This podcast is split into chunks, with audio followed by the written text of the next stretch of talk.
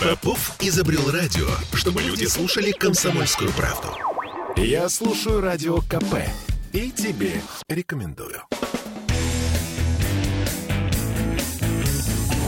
Где деньги, чувак? Ага, на этот сакраментальный вопрос э, у нас отвечает наш замечательный и э, любимый радио «Комсомольская правда» экономист э, Дмитрий Прокофьев. Он же автор и отец-основатель телеграм-канала «Деньги и писец». Все, что вы хотели знать о деньгах, но стеснялись спросить, все в этом канале. Здравствуйте, Дмитрий. Здравствуйте. Ну, давайте действительно отвечать на важный сегодня вопрос, где деньги и что с ними вообще происходит сейчас. Вот смотрите, одно из последних и самых обсуждаемых в соцсетях сообщений это то, что у нас новая сотня да. нам грядет. Ну, подождите. У нас что? Я помню, что всех очень, все очень ругали предыдущую сотню за то, что там половые органы Аполлона. Слушайте, это называется как э, доктор, откуда у вас такие картинки? Вот каждый, кто хочет видеть, я, я, я, честно говоря, всегда удивляла, почему люди видят такие странные вещи. Там они видят, э, они смотрят на радугу, там что-то видят, они смотрят там на, на, на купюрах, выискивают, особенно органы, да, конечно. Органы, органы, конечно. Да. Еще жалко у лошадей, там же э, Аполлон с квадригой коней, э, жалко у лошадей еще не разглядели. Ну хорошо, э, шутки шутками, но мы понимаем, что не из-за органов меняют э, купюру. Зачем? А, слушайте, на самом деле купюра – это очень важный такой э, э, элемент разговора власти с людьми. Потому что вы можете, в принципе, закрыться от любой информации. Вы вот человек, который ну, не хочет ничего знать про какую-то страну, да, он не, не будет учить ее язык, он не будет слушать ее радиопередачи. Он вообще вот марсианин прилетит завтра, да, и угу. пойдет по улицам, он может, в принципе, изолироваться от всего, но кроме денег. Вот ему придется взять в руки, если вы хотите как-то вот в обществе коммуницировать, вам придется взять в руки вот эту бумажную купюру. И вот на ней напечатано то, что власть считает важным для себя. То есть театр уже не важно? Э, важно что-то другое. Да, театр важна Спасская башня, да, и почему-то стрелки, на которые показывают 20-22. Значит, мне кажется сейчас важным моментом э, мировые бренды самых дорогих часов, когда рекламируют свой товар, показывают часы на без 10-10. Знаете, такая улыбающаяся морда часов. Да. Это принято на протяжении десятилетий. А в данном случае, как вы сказали, сколько э, показывают Примерно 20-22. Понимаете, да, это такие опущенные усы с обеих сторон. Ну, во времена... То есть далеко не улыбка, наоборот. Слушайте, но во времена товарища Сталина, он э, там, где надо будет посмотреть, конечно, что вот, ну, его на, вот, э, я помню, на Ордене Славы у него было 8 часов показывали стрелки. А там тоже... Ровно 8? Да, а, то есть вот... Да, угу. да, говорит Москва. Что-то здесь было. Э, значит, надо посмотреть, что было, кстати, на советских купюрах. Куда, куда там смотрели стрелки на часах. Хорошо, сейчас Очень погуглим. интересно. Угу. И э, посмотрите, конечно. Ну и плюс это мемориал э, Ржев, да, памятник советскому солдату под Ржевом, знаменитый. И э, это показывает, что для власти важно. Да? Он показывает Спасская башня, башня с одной стороны, памятник павшим под Ржевом с другой стороны. И будет интересно, что будет э, на других э, купюрах, которые тоже будут заменяться. А... Потому что до сих пор в любой стране, да, когда мы будем смотреть, изучать их купюры, мы очень много про эту страну можем сказать. Согласна с вами, да, пожалуй, это действительно очень интересно. И про Россию, когда мы смотрим на Россию, да, что в первую очередь что показывают на купюрах? Ну, показывают размах. Да, показывают э, у нас и Дальний Восток, у нас и Сибирь, тут угу. и э, юг, тут и север, да, что вот пока, призвано показать масштаб. Да, вот, что, чем мы гордимся? Размером страны. Стоят памятники. Ну, кому стоят памятники? Стоит памятник Петру, памятник э, князю Ярославу Мудрому, стоит памятник почему-то генералу Муравьеву Амурскому, да? Да, То есть, точно, который, конечно. И причем не портрет, ну, казалось бы, логично, ну, изобрази ты портрет. Если ага. тебе э, нравятся заслуги Мура... Э, графа Муравьева в присоединении Дальнего Востока, безусловно, конечно, они были, ну, почему не портрет? Нет, именно памятник вот э, такой стоять. Это очень разные истории. Когда показывают не Что мешает сделать портрет Петра? например, да? Нет, в Архангельске ставят памятник. То есть не человек, а какую-то государственную память об этом человеке. Чувствуете разницу? Да, а согласна. тебе ставят памятник солдату. Хотя, казалось бы, у нас же есть, ну, если вы хотите обратиться, у нас же есть прекра... там, герои войны, там, прекрасные, знаменитые, харизматичные. И если вы хотите обратиться вот к памяти там, героев Отечественной войны, то есть масса прекрасных портретов и людей, в общем-то, безусловных. Да? Э, там, извест... Нет, нужен памятник вот какое-то Возвращаясь... вот государство устойчивое. Дмитрий, это на самом деле, с одной стороны, с памятниками очень интересно, а возвращаясь к теме часов, я открыла э, 5 рублей 61 года, и там кремлевские куранты на без 4 минут час. То есть вот так стрелки стоят относительно, да, э, вот так. Угу. Ну, то, то есть, есть на знак позитиве. Ви- Виктор, ну, в принципе, на позитиве, да, уж точно не на 20 минут. Чего там вы сказали? Восьмого? В девятого. Девятого, да. 20 минут. Что может быть еще более м, пессимистично, чем 20 Ну, минут видимо, девятого? 20, 22, 22 год какой-то там вот смысл они А, любят. вот так? Ну да, что-то такое, какой-то смысл зашивают. Ага.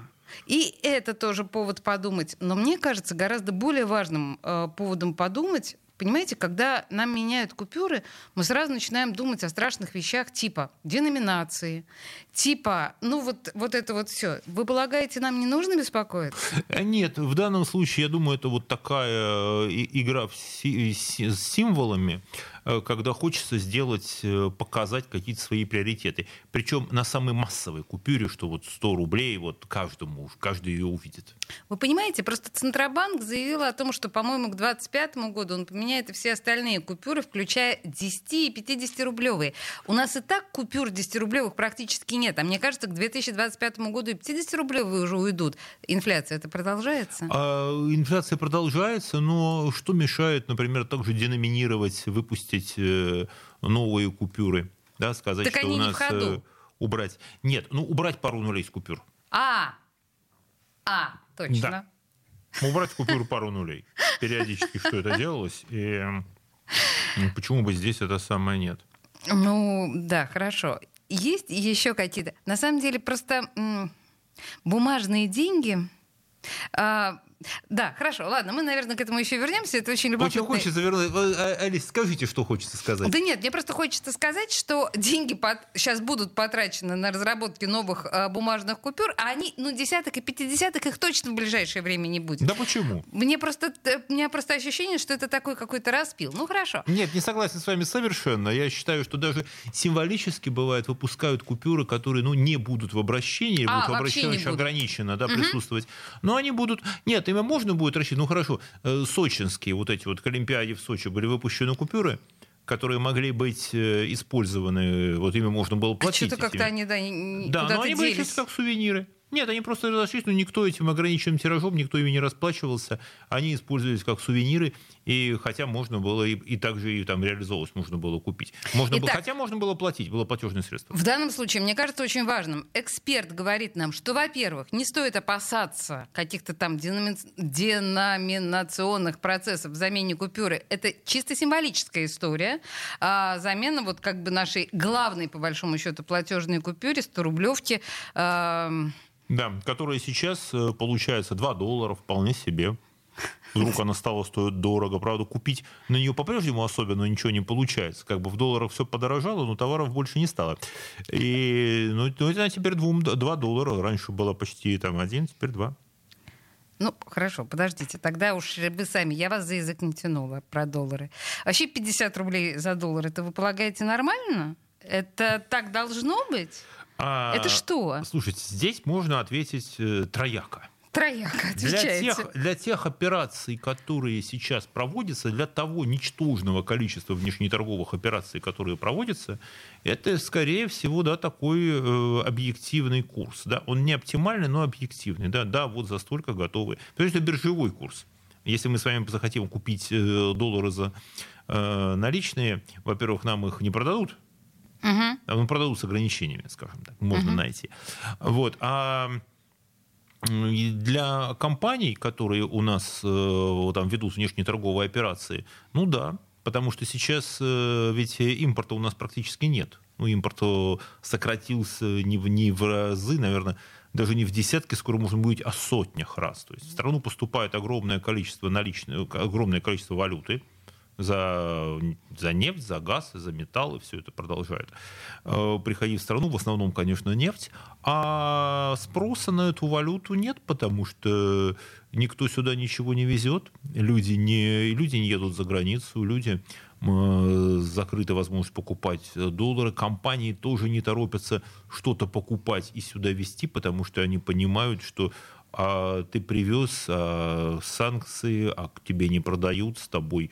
То есть какое-то количество поступает, пока живем на старых запасах.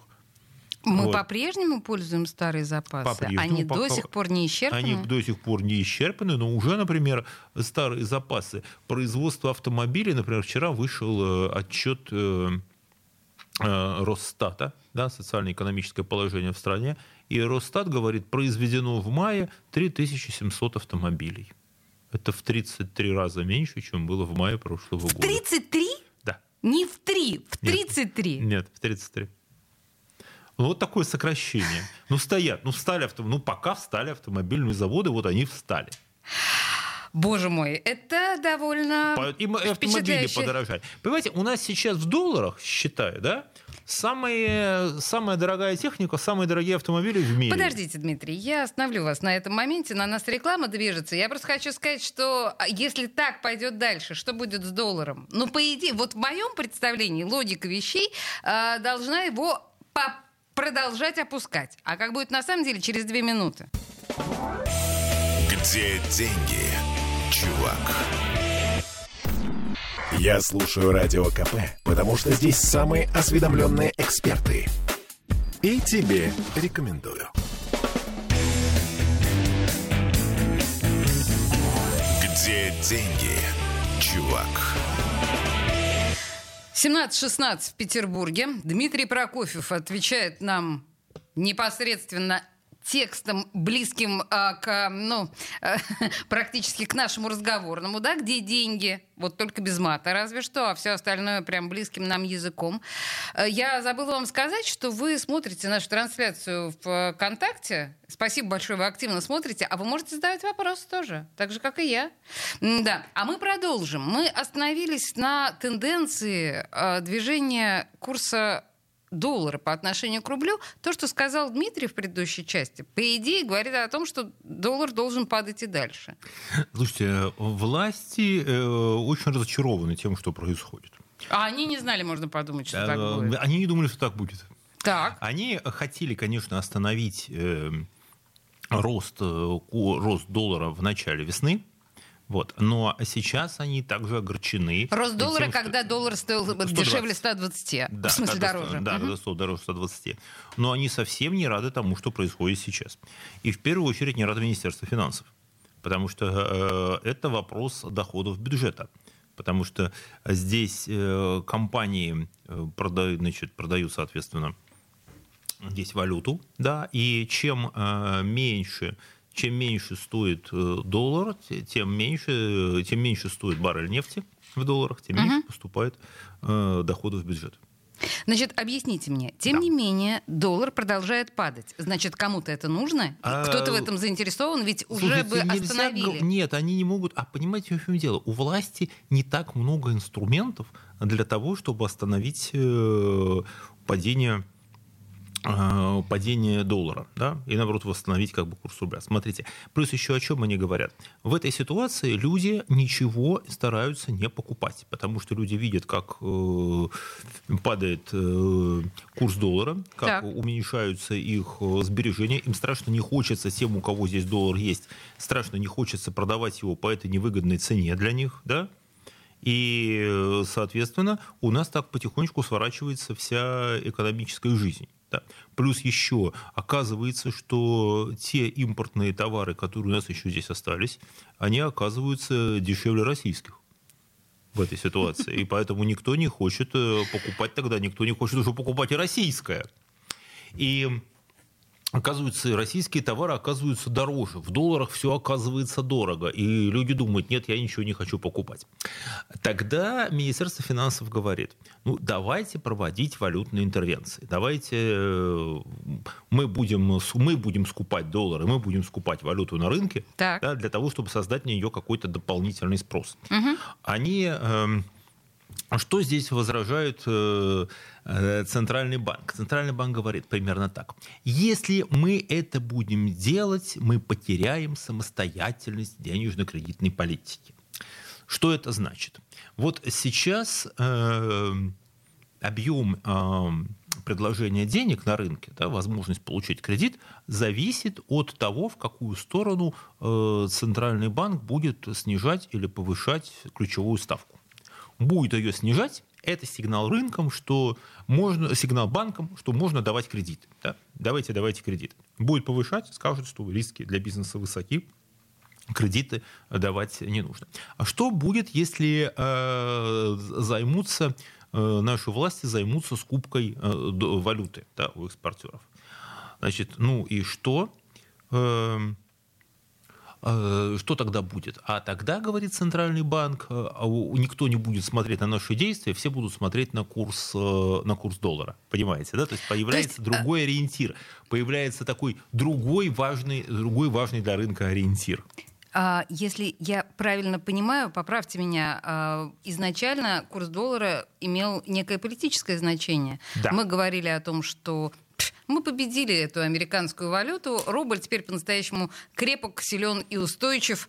Но... Он был бы крепок, силен и устойчив, если бы, вот он был бы по-настоящему крепок, силен и устойчив, то при таком курсе у нас давно должен был бы быть сюда какой-то колоссальный поток импорта, какое-то огромное количество товаров сюда привозили бы. Потому что всем хотелось бы получить, получить вот эти этот крепкий, этот крепкий рубль, да, обменять его, условно, привезти сюда Мерседесы, обменять их на этот замечательный крепкий рубль. Да, чем, потому что всегда было, вот мы наблюдали все это в, ну, в начале нулевых, когда рубль действительно укреплялся, когда вы помните, в начале нулевых, кто еще не забыл, там э, рубль стоил там 30 рублей, там, да, вот после кризиса, а потом так он потихонечку снялся 2, 25, 27, потом был, там, 25, 20, помню, 20, да. да, потом, и, соответственно, чем, э, потому что он дорожал, нефть дорожала, рубль тоже дорожал, он всем был нужен, и вот этот огромный поток импортных товаров, который шел в Россию в нулевые годы и сформировал очень многие такие стандарты потребления. Да, все, все, ну, все было завалено импортом, кто тогда помнит.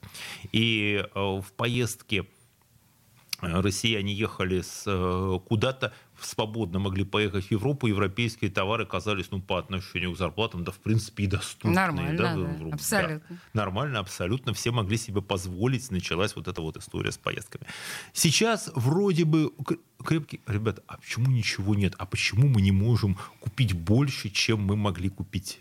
Угу. Вот в чем вопрос. И, э, но дальше э, центр, значит, говорит Центральный банк, а вы не можете, существует такое правило Мандала. Его установил и ну, ну, выяснил, что оно существует, Нобелевский лауреат по экономике Роберт Мандал. Он объяснял, что э, у вас, э, у финансовых властей любой страны, есть только три таких рычага, с помощью которых оно управляет вот всей денежно-кредитной политикой, так. всеми деньгами. Первое – это управление ключевой ставкой – Второе, это вот то, что говорит вот, ключевая ставка Центрального банка может повышаться, повышаться или понижаться. Да. Так. Второе, это э, возможность э, установления стабильного курса валюты, ну или отказа от его установления. То есть вы можете установить курс, можете его не устанавливать. Ну, допустим, вы его установили. И э, третье, это ограничение на вывоз, ввоз капитала. То угу. есть вы, если вы установили, там, например, курс доллара пускай там, 100 рублей за доллар или 50 рублей за доллар, это не важно. Да. Вы должны будете, э, соответственно, решить, можно ли вывозить его из страны или нельзя. Так вот, Мандал объяснял, что одновременно выполнять, вот задействовать все эти все три инструмента нельзя. невозможно. Можно только два. Это знаете как? Быстро, дешево, хорошо. То есть если как вы... Как волк, коза и капуста. Как волк, коза и капуста, да. Вы можете, например, как делает Китай? У Китая твердый курс э, юаня по отношению к доллару китайский значит, народный банк его гарантирует. Ну, там с какими-то колебаниями, но базово это где-то 8 юаней, там, сколько стоит. А, и при этом э, центральный банк да, э, двигает э, ключевую ставку. Но он не может разрешить свободный экспорт капитала, потому что тогда все бы обменяли бы все доллары у него, все купили да. бы по твердой цене, и все доллары из Китая моментально бы улетели. Поэтому он говорит, вот здесь вот так, но вывозить их вы не можете, вот оперируйте ими здесь. Евро, еврозона – в еврозоне, пожалуйста, есть твердый курс э, евро по отношению к доллару примерно 1,10 э, доллара за евро, ну, плюс-минус uh-huh, чуть-чуть uh-huh. ходит.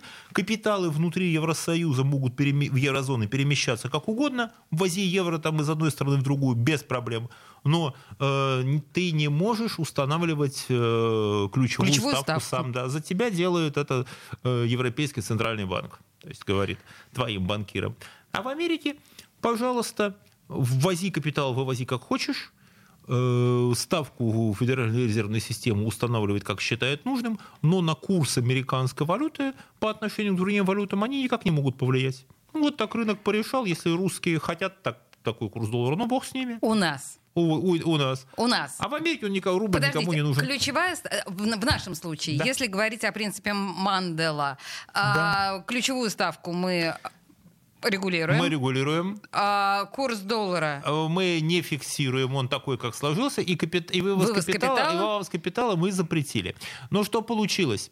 На самом деле э, вот эти все три рычага э, власть задействовала в марте одновременно, потому что фактически курс был зафиксирован тогда, когда его, когда, помните, доллар запретили покупать. Uh-huh, uh-huh. Это было то же самое с точки зрения экономики, что вам э, вот установили какой-то курс, он потерял связь с рынком. Да, он нарисован, но вам его да, нельзя да, покупать. Да, да. То есть можно было нарисовать потеряла... любую цифру. Да, но экономика потеряла ориентиры. Никто не может теперь сказать, э, бизнес пока еще не, не может в это все поверить в происходящее. Он говорит, окей, прекрасно, мы купили доллары по вот этой вот э, цене да, по-хорошему. Мы хотим привезти сюда, в Россию, какой-то импорт, пусть через третьи страны и так далее. Да?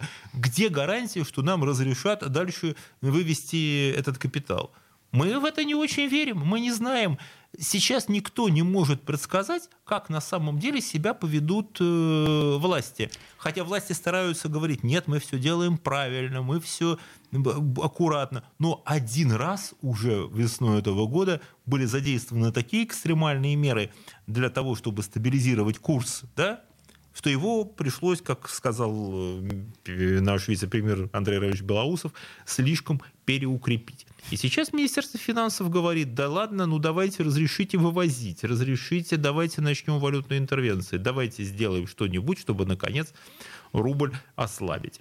Центральный банк возражает. Вот мне очень нравится здесь противостояние. Мне кажется, нам тоже нужно немножко сказать об этом противостоянии Центробанка и Министерства финансов, потому что ощущение, что у них разные цели. С у них стороны... действительно разные цели, потому что у Министерства финансов главная цель это бюджет, а у Центрального банка стабильность э, финансовой системы. Видите, как в двух словах можно объяснить, в чем, собственно говоря, противоречие двух э, главных ведомств нашей страны. После новостей вернемся к этому разговору. Где деньги, чувак? Попов изобрел радио, чтобы люди слушали комсомольскую правду. Я слушаю радио КП и тебе рекомендую. Где деньги, чувак? 17.33 в Петербурге, и мы продолжаем пытать э, Дмитрия Прокофьева, где же деньги? Пока получается достаточно эффективно, мне кажется. Да, наши Спасибо. пытки. В общем, мы э, выуживаем от вас кучу полезной информации. Я напоминаю, что вы задаете ваши вопросы в нашей трансляции ВКонтакте. Александр спрашивает, зачем ему продавать золото и палладий за фантики, если у нас много валюты, надо покупать. А, Слушайте, а, а, хороший совет, так я могу сказать, что Министерство финансов и покупает сейчас у российских компаний золото, во всяком случае, покупает только с э, большой скидкой. Поскольку больше продать они его никуда не могут, а, кроме как Минфину. Минфин говорит, ок, ребята, ну, конечно, вас купим его, но со скидкой. И наши золотопромышленники так как бы немножко огорчаются по этому поводу. Ну, а что делать? Нет другой возможности. Так что не беспокойтесь. Минфин э, все знает. И я про фантики не понял, что имеется в ну, виду. Ну, очевидно, валюта имеется в виду, Александр, я думаю, что... Слушайте, не знаю, если он говорит, что у нас много валюты, за что он ее покупает. Понимаете, вот это хорошая история, э, когда говорят, а вот за что вы покупаете? Понимаете, сейчас все в мире деньги, да, они по большому счету ничем не обеспечены, кроме доверия людей. И готов, даже не доверия, а готовности людей принимать у вас эти деньги. Да? Когда мы э, что-то говорим, вот очень важная такая хорошая история. Спасибо уважаемому нашему Александр. Александру. Александр, большое вам спасибо. А вот когда на бумаге что-то написано, кто-то говорит, что вот деньги чем-то там обеспечены, там, золотом, бриллиантами, палладием, нефтью, чем угодно, да? это не значит вообще ничего потому что человек не собирается покупать у тебя, которому вы расплачиваетесь этой купюрой, ему совершенно неинтересно, есть там за ней золото, палладий. Он не собирается это покупать. Он ему, интересно, ему, ему интересно, интересно, чтобы да, эти деньги другие чтобы купили. Эти, чтобы эти деньги он сегодня расплатился ими с каким-то другим совершенно незнакомым человеком. Угу. Понимаете? Поэтому все деньги это просто таким единым образом учтенные долговые расписки. Это угу. такие обещания, что что-то под них там э, где-то произведено. Но то, что на них можно обменять, э, вот там написано, что там золотом, палладием они обеспечены, это не значит вообще ничего. Я приду в банк, мне дадут э, количество какого-то золота, палладия на эти деньги. Прекрасно, что я с ним буду делать потом? Я буду его хранить, носить, оно придет. Хорошо, я приду его поменять, а мне скажут, слушай, ты знаешь, ты выносил его из банка, мы, мы не знаем, что там ты с ним сделал. Мы у тебя, конечно, примем его обратно, но ты у нас взял там этого палладия на 10 рублей, да? Мы тебя вернем э, только 8, потому что мы не знаем, что ты сделал со своим палладием. В общем, если говорить о... А на улице, я тоже его не продам вот тому же Александру, не рассчитаюсь с ним, он скажет, я не верю, что это у тебя палладиевая монета. Вот вопрос о доверии. Если мы в предыдущей части с вами говорили, что э, сейчас некоторым образом доверие к нашим бумажкам или к нашей экономике, оно некоторым образом подорвано? Ну, конечно, подорвано. И не надо этого бояться, потому что э, этого слова, потому что восстановить доверие, это его разрушить очень можно легко но восстанавливать его достаточно трудно, и это работа на годы. Потому что для того, чтобы все, кто хоть как-то занимался бизнесом, да, все знают, что когда вас там один раз, там второй раз обманул ваш партнер, там вольно-невольно, то здесь уже потом ему верить достаточно трудно. Бывает, что люди опять восстанавливают отношения, начинают... Это та же самая история, очень похожая, когда объясняют, почему наши власти так упорно настаивают, что никакого дефолта по обязательствам э, вот, российского правительства, И почему вы... никакого дефолта не произошло. Опять же, я не тянула вас за язык, вы сами это сказали. Символический дефолт. А, что это такое? Так смотрите, э, символический дефолт это когда, да любой дефолт, он по большому счету символический. Вот это слово, которого мы так боимся с 98 -го года, когда премьер-министр тогда вышел и сказал, что вот Россия там объявляет дефолт, отказывается платить по своим обязательствам тем, кто там внутренним заемщикам, да, кто а, тогда покупал облигации федерального займа, э, то сейчас ситуация немножко другая. Это ситуация, когда у российского правительства есть и деньги, есть и желание заплатить, да, но это спор о том, работают или нет санкции. Э, сейчас говорит, э, что говорит российское правительство? Санкции не работают. Мы же можем заплатить, да, пожалуйста, мы перечислили деньги. Правительства стран, которые ввели санкции, они говорят, нет, санкции работают. Вы же видите, русские не смогли заплатить эти деньги. Формально они этих требований не выполнили. В вот в этих в облигационных бумагах написано черным по белому, что когда у вас, э, вот если деньги не пришли в нужные, на нужный счет в нужное время, все, вот это формально обязательства не были выполнены. Неважно, где они застряли. И это, кстати, не означает, что э, владельцы этих э, вот, российских облигаций, кто, кто должен получить, это не значит, что они этих денег не получат вообще. Они могут подавать в суд, они могут обращаться к, опять там, к Министерству финансов и говорить, ну вот вы не перечислили, сделайте что-нибудь там, чтобы нам перечислили. Министерство финансов будет делать. Оно говорит, вот мы сюда перечислили рубли, вот такой курс, пожалуйста, вы можете там... То есть эти, это не значит, что Минфин говорит, нет, все, я отгрузил деньги, ничего знать не хочу. Нет. Пожалуйста, есть процедура, по которому эти э, владельцы вот, российских облигаций могут эти выплаты получить. И российское правительство не отказывается этих выплат сделать ни в коем mm-hmm. случае. Но по факту говорит то, что на тех условиях, которые были прописаны в договоре, вот в тот момент эти условия не были выполнены. А это уже повод к потере доверия. Завтра, э, допустим, китайский покупатель Российские западные инвесторы, понятно, покупать уже ничего не будут, но китайский покупатель придет и скажет правительству, говорит, окей, я хочу вам э, дать денег в долг. Прекрасно. Э, вот под этот процент. Почему ну, такой высокий? На ну, месте Китая я бы загнула а такой так процент. они загибают, да, они требуют. Большой Китай сейчас говорит, ну вот видите, вы, у вас уже что-то не получилось. Вы хотели сделать это вопрос Конечно, вы совершенно правы, когда говорят, что вот это символическая история, но в доверии это символические символы очень важны.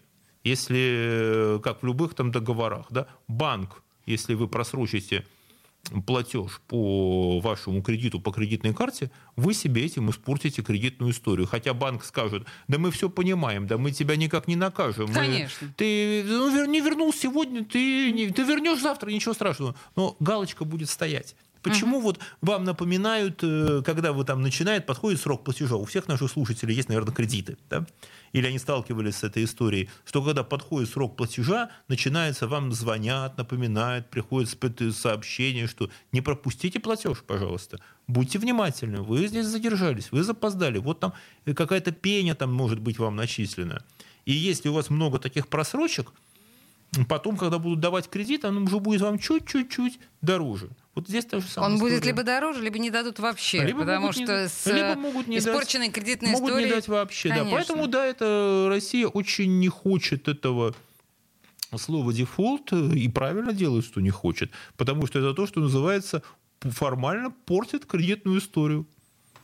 Красиво. Ну, в любом случае, Запад э, уже назвал эту историю дефолтом. Дальше что? Э, там... Назвал, не, давайте так тоже говорить, ну, слушайте, мне представляю шутуху. Назвал не Запад.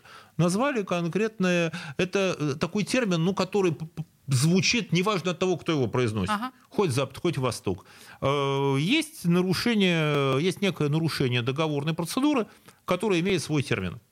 И это не катастрофа потому что все плохое уже произошло, да, но это такая неприятная, как это, э, английское такое слово, ракорд, да, запись э, в кредит. Это неприятная запись в кредитной истории. Хорошо, принято. Ну, неприятная запись в кредитной истории на фоне всех остальных наших прочих проблем, может быть, звучит и не так ужасно.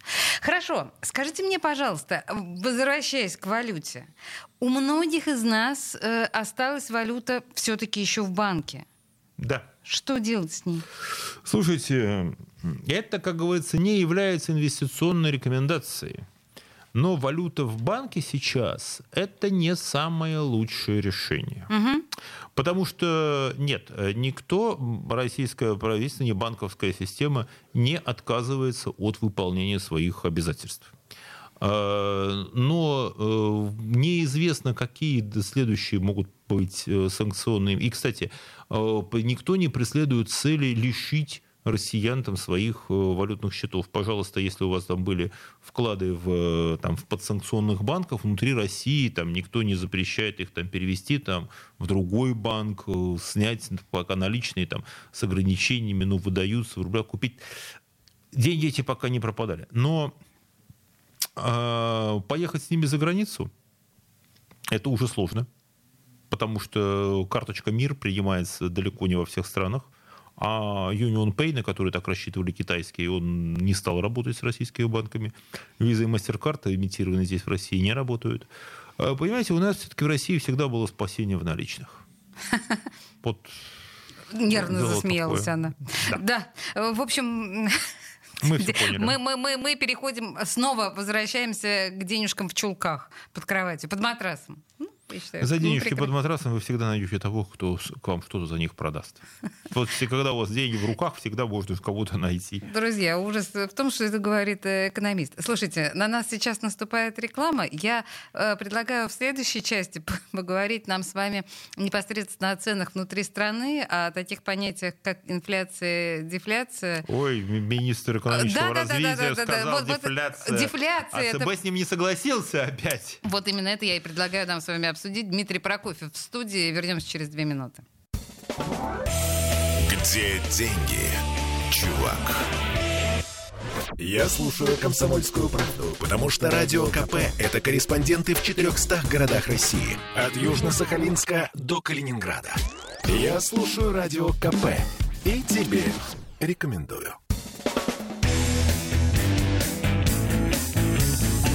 Где деньги, чувак? 17.46 в Петербурге, и история творится прямо сейчас. Экономическая история, я не побоюсь этого слова, потому что пока у нас была реклама, Дмитрий э, нашел сообщение, что там От вы Банка сказали про миллион России. долларов? Значит, э, у кого он есть? Значит, Банк России продолжает снимать ранее введенные валютные ограничения. А С 1 июля 2022 года физические лица российские резиденты имеют право в течение месяца перевести со своего счета в российском банке на свой счет за рубежом или другому человеку не более миллиона долларов США или такую же сумму в эквиваленте в другой валюте. А Это, это что? Это что И, такое? э, то это свобода, это, наконец? э, Нет, это свобода ну, для тех, у кого А у есть кого есть миллион миллион? долларов, их даже хотя бы 10 тысяч долларов есть. Это значит, что достаточно крупные суммы российских резидентов из лица могут э, переводить, э, начинать переводить за рубеж. Это значит, разреша... э, снимаются ограничения на экспорт капитала, и это, по идее, должно подтолкнуть э, людей к э, подтолкнуть должно спрос на доллары. Это значит, что у нас рубль начнет терять позиции. Но Или нет? э, он начнет становиться дороже. И, э, в Доллар результате- начнет э, становиться дороже. Доллар да, Да. начнет становиться Мгм. дороже, на него появится дополнительный спрос. Ну, не очень, правда, большой, потому что здесь все-таки у нас э, профицит платежного баланса у нас за 5 месяцев там 110 миллиардов долларов. Миллиард это тысяча миллионов, да. То есть поэтому у нас 110 тысяч миллионов таких вот ли- лишних долларов есть. Ну, лишних в кавычках, конечно, вы понимаете.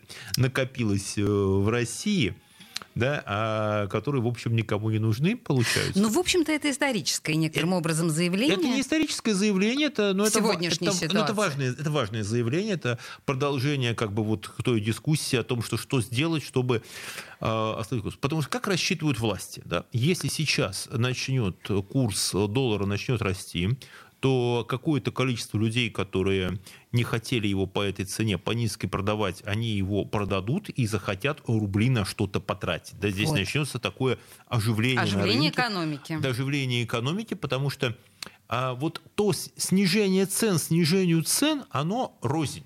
Да? Вот когда мы говорим, что цены растут, так, то важно на самом деле не сколько э, написано вот На ценнике. ценнике, а сколько товаров мы можем купить. Если рост наших доходов обгоняет рост цен, ну и бог-то с ними. Но если цен, ваши доходы, например, человек получал, э, там, допустим, 50 тысяч рублей, да, его доходы выросли на 10%, стал получать 55 а цены выросли на 5%. Ну, не заметит этот человек это роста цен, наоборот, у него будет больше денег. И инфляция, рост цен, она всегда подсказывает э, предпринимателю, что где-то есть дефицит и что-то можно производить больше. Да? Вот, э, Вот подождите, Дмитрий. Мы обещали нашим слушателям в предыдущей части пояснить эту историю с дефляцией. А дефляция которой- это- Потому что дефляция, понимаете, в э, понимании простого человека, дефляция — это понижение цен, а значит здорово. А значит, цены хорошо. Но смотрите, что происходит с понижением цен. Олесь, представьте себе, вы э, директор предприятия. Так. А, И вам докладывают ваши сотрудники, что цены на рынке, да, а, по которым вы продаете, а, вы э, не, они не растут, и они даже начинают снижаться. Что вы делаете, какую команду вы дадите производству? Вы говорите, что цены снижаются, и нашу продукцию не хотят брать. Почему не хотят брать? Почему не хотят брать? Потому что говорят продукции. так, что сегодня вы предлагаете там, мне за 100 рублей купить, да? А может быть завтра я куплю у вас за 99. Что вы в этом случае сделаете? Вы снизите количество производимой продукции. Да. А что значит снизить количество производимой продукции? Это значит не закупать сырье, Да. это значит уволить рабочих или сократить им зарплату. И представьте себе, что так начинают поступать все. Таким образом замедляется экономика. Она может вообще, что называется, остановиться. И, э, ну, согласитесь, Олесь, если э, вы планируете какую-то покупку э, там, на 10 тысяч рублей, но вы видите, что вещь, которую вы планировали купить за 10 тысяч, она каждый день становится дешевле. Была 999, потом 900 тысяч там, и так далее. Я- становится дешевле. я вы будете, вы захочу будете- вы подождите. подождать. Вы ждали, все, наверное, все наши э, слушатели, наверное, бывало, ждали распродажи. Да. Ага. А представьте себе, что вся страна сидит и ждет какой-то большой распродажи и ничего не делает. Вот она Вот. дефляция. И вот это та ситуация, которая э, очень нервирует Министерство экономического развития. Если все ждут вот этой распродажи, никто ничего не покупает, никто ничего не тратит, а откуда тогда э, берутся деньги? И э, здесь такая история, что формально, и как буквально позавчера сказала э, вот, э, Набиуллина. Набиуллина, да, мне вчера сказал, о том, что она не видит дефля- дефляционной спирали вот этой, да, когда ну, такого снижения цен и падения спроса. А министр экономического развития сказал, что у нас уже есть дефляция. Проблема в том, что э, важна не стабильность цен сегодня, а дефляционное ожидание. Сейчас пускай, и вот не то, что там одну-две недели цены не росли, а важно, что все люди сидят и ждут, а не буду-ка я ничего покупать, подожду, пока они снизятся еще. Так. Или просто человека нету денег. И, или такое. И то, и другое решение не покупать. Это то, что просаживает, как мы понимаем, не просто темп экономики, а останавливает, да, останавливает, развитие да. экономики. Заявление министра экономического развития про дефляцию. э, не провокационно ли оно в данном случае? Нет, он выполняет свою работу. Э, Надо должное министру Решетникову. Вот здесь это человек, который именно делает свою работу.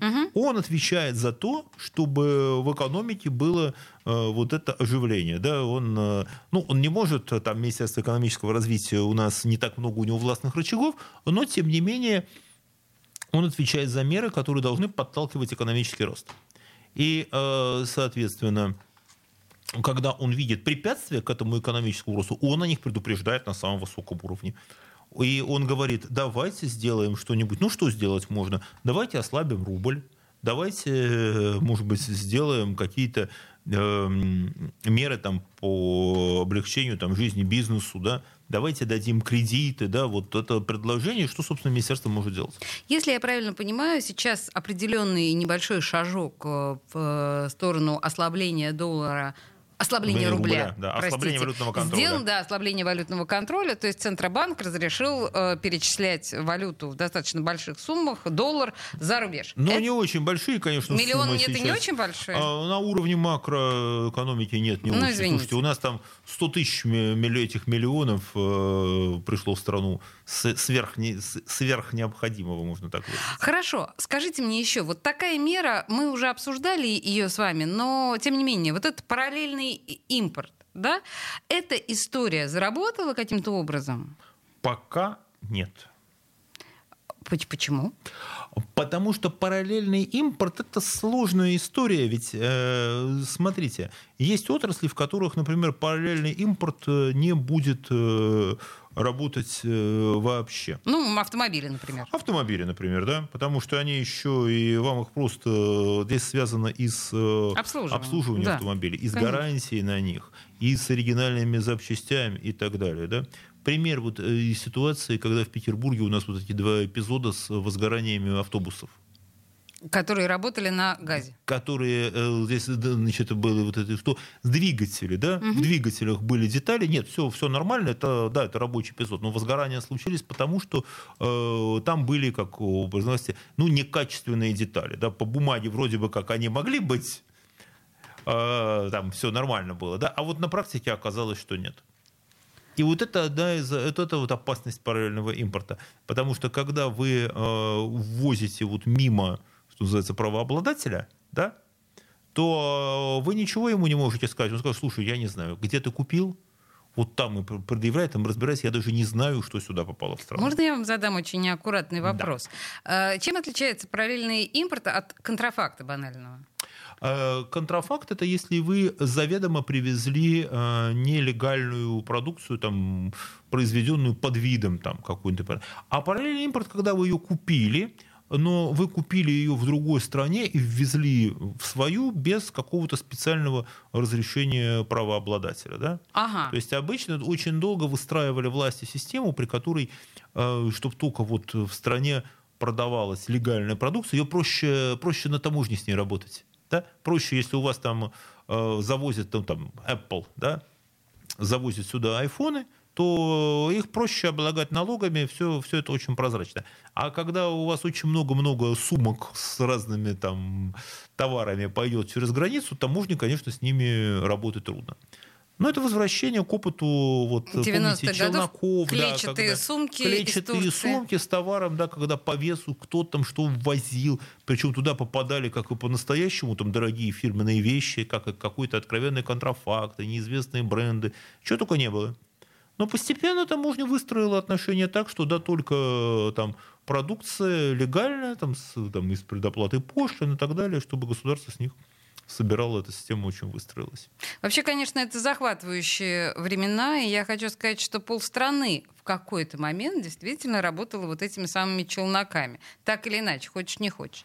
Но... Э Надеюсь, что такой истории, наверное, не повторится. И... Мы не знаем. Это будет зависеть от того, а, как у нас сюда будет поступать а, импорт, что у нас здесь, эм, здесь появится. И пока что с параллельный импорт у нас, ну, не надо себя обманывать, не заработал. На сакраментальный вопрос, где деньги, чувак, отвечал наш замечательный эксперт Дмитрий Прокофьев, автор телеграм-канала «Деньги и писец». Спасибо большое, Дмитрий. Спасибо. Где деньги, чувак?